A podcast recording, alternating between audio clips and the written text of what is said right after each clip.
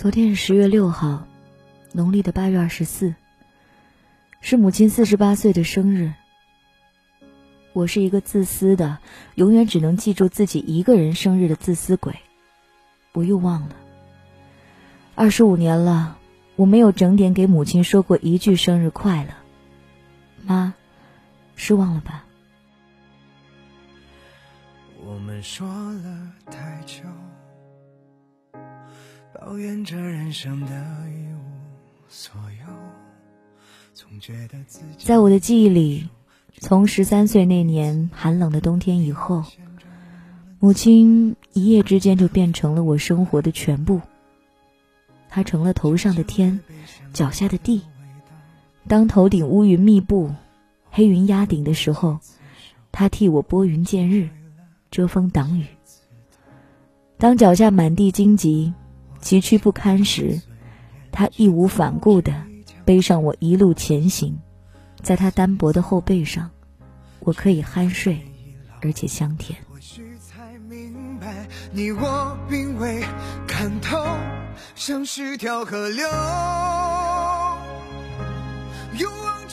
母亲是漂亮的，圆脸、大眼睛、高个子，微胖但健康的身材。微笑是他的标志，那一双大而亮的眸子里写满了善良，而一头乌黑的卷发是他一直以来的骄傲。这几年，当同龄的阿姨青丝若隐若现，有些甚至爬满头顶的时候，他总是很骄傲地对大家说：“我头上一根白头发都没有，是不是证明我还年轻呢？”我微微一笑，心中乐开了花儿。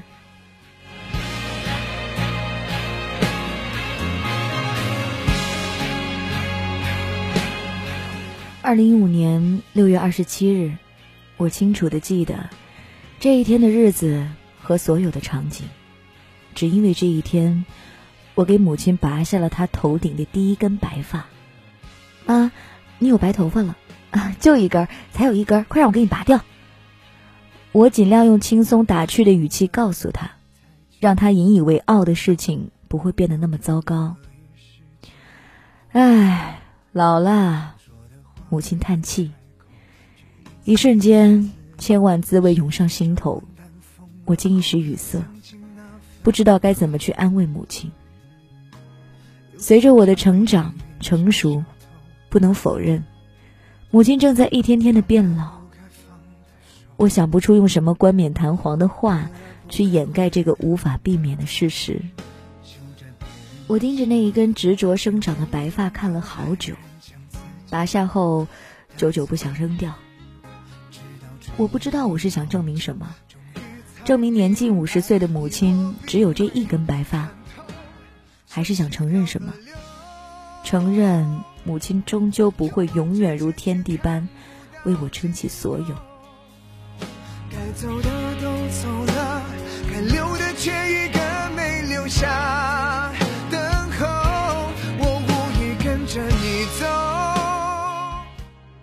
二零零三年的冬天，山谷的一声巨响，打乱了我所有的成长轨迹。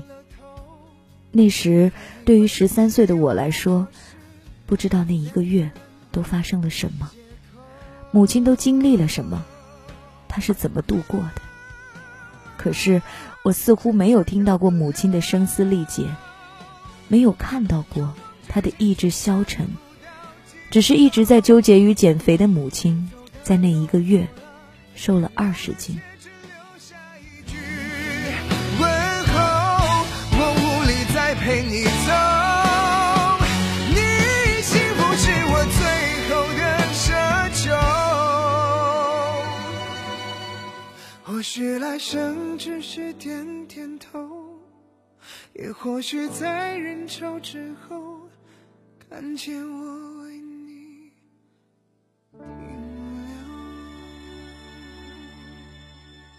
这是我对于那段灰暗的日子所有的回忆。天倒了，但是母亲还在，生活总归要继续。日子在母亲的修补下逐渐明朗起来。初中毕业，高中毕业，过上我梦寐以求的大学生活，继而分配到了人人羡慕的油田企业工作。在外人看来，我所经历的一切顺理成章、幸运而安稳。只有我知道，母亲背后的付出，是我无法用数字去衡量的。但内疚的是，我竟然在过了二十岁以后的年龄，才明白这一切。我们说了太久，抱怨着人生的一无所有。还记得高三那一年，学业繁重，睡眠不足。压力太大，胃口也不好，母亲就干着急。听人说吃牛肉可以补充营养，母亲每天都在街上寻找最新鲜的牛肉，换着花样做给我吃。听人说喝红牛醒脑提神，便从超市往家里一箱箱的搬红牛。听人说吃核桃记忆力好，核桃下来的季节就开始囤货。现在脑袋里都清晰的记得，满阳台晒的一层盖一层的，就是干核桃。我说下晚自习太累，想睡一觉再学习，母亲便在每天的凌晨三点做我的十分钟闹钟。凌晨三点以后，每十分钟叫我一次，直到我坐在书桌前开始复习，她才放心的睡去。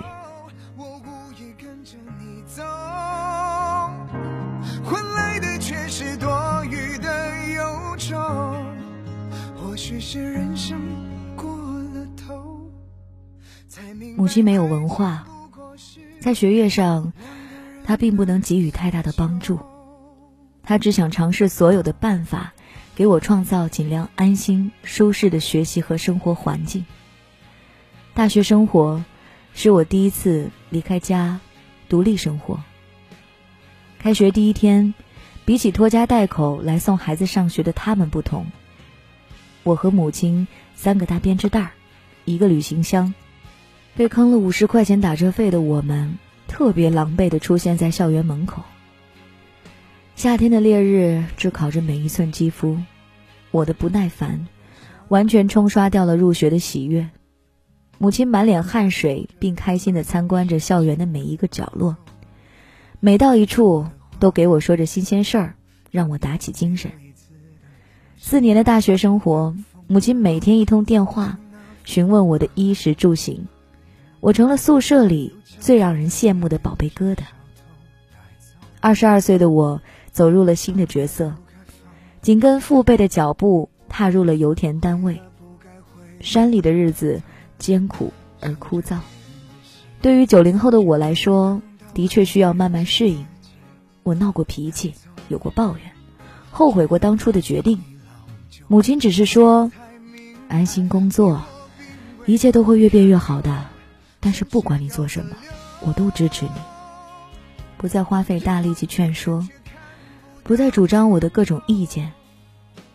我才恍悟，母亲老了，我长大了，希望更多的空间留给我，只把更多的陪伴留给他。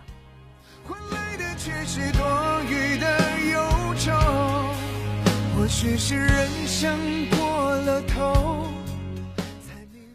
母亲的第一根白发，缠绕了我二十多年的记忆，缠绕了我一个恍如昨天的孩童梦，让我惊醒。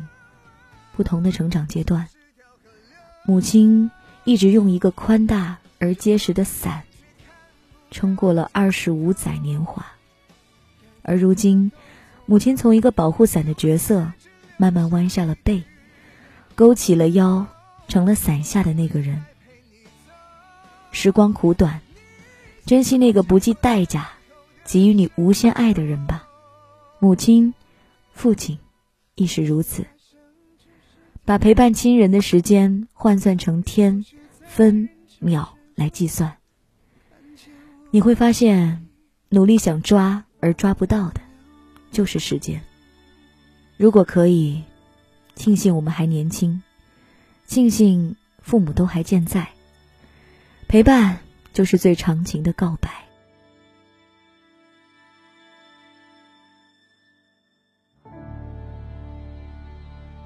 感谢这位朋友分享他的凡人故事。他说这一篇故事其实早就已经写了，可是不知道怎么发出，因为对母亲的爱也总是不善于表达。母亲对我的爱是炙热的，而我永远都是冷漠的回应，可能是性格原因，但是心中将母亲视为我生命的全部。所以，这个故事，我想将它叫做生命中全部的给予。如果母亲可以听到，我想对她说：“我爱你。”这个故事我是很被感动的，我想。父母对我们的爱，爱的深沉，我们也想通过自己的方式对他表达出一份爱。我们来听听这个故事的主人公，他想对妈妈说什么。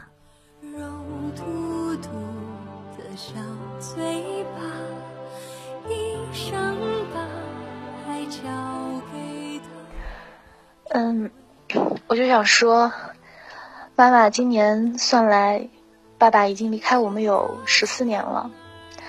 这十四个年头里，嗯，你又当爹，然后又当妈的，把我从一个非常任性、呃不懂事、脾气非常大的小丫头，变成了今天这个，嗯，也有自己的事业，也拥有一个爱我的人，然后即将走入婚姻殿堂，拥有自己幸福生活的一个女人。这十四年。其实想想很快，但是又太漫长了。但是这么久，嗯，你并没有再选择再婚，也根本没有想过再成立新的家庭。当别人问起你，说是让你嗯再找一个可以依靠的男人，然后你总是说，嗯，你为了我，因为我还没有初中毕业。当高中的时候，别人再是再给你说，然后你又说我还没有高中毕业；当上大学的时候，别人给你介绍，你又说还是等我大学毕业吧。结果到现在，我已经工作三年了，你还是依旧一个人，只有我陪着你。我知道你是因为你视我为你生命的全部，因为你总说嗯，你有我就够了。其实，妈妈对于你所有的付出，我觉得我前几年都是理所当然的接受。直到这几年，我长大了，成熟了，我才慢慢懂得你对我有多重要，比世界上任何一个人都重要。在在凡人故事这个平台上，嗯，时间也有限，我想我不能一一的细数你对我的好，也不能一一细数这十四年里来你都。毫无保留的为我付出了些什么？我只想说，妈妈，我爱你。有了你，让我觉得我是这个世界上最最最最最幸福的孩子。现在女儿又长长大了，也有自己的生活，也有自己的能力，可以来好好的爱你、照顾你。请您放心吧，妈妈，我爱你。你是我的全部。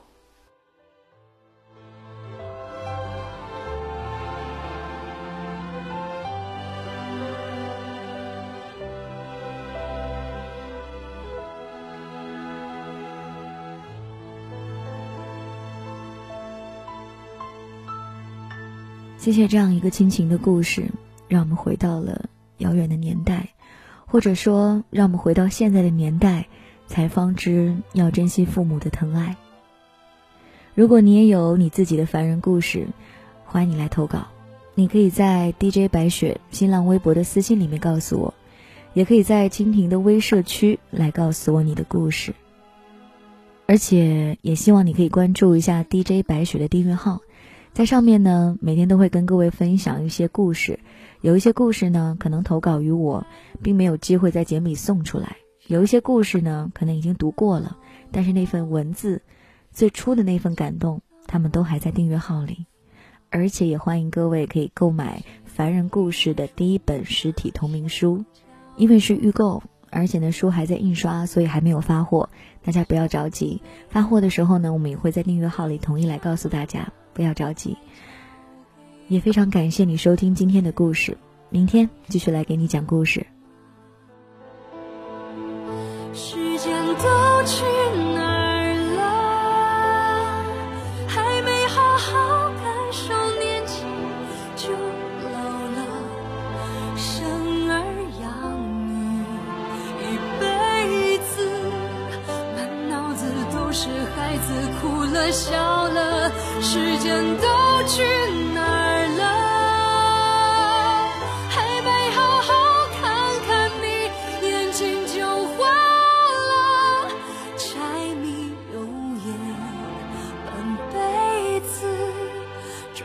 就只剩下满脸的皱。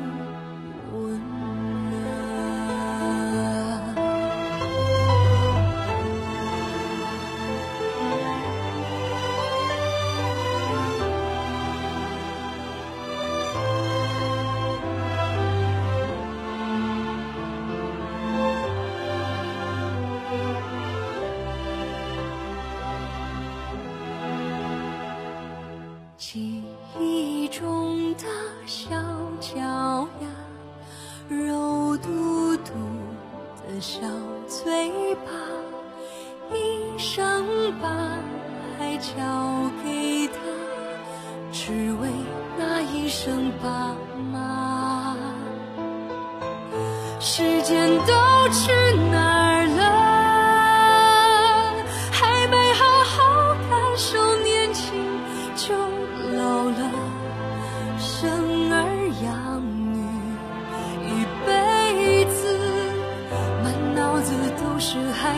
哭了笑了，时间都去哪儿了？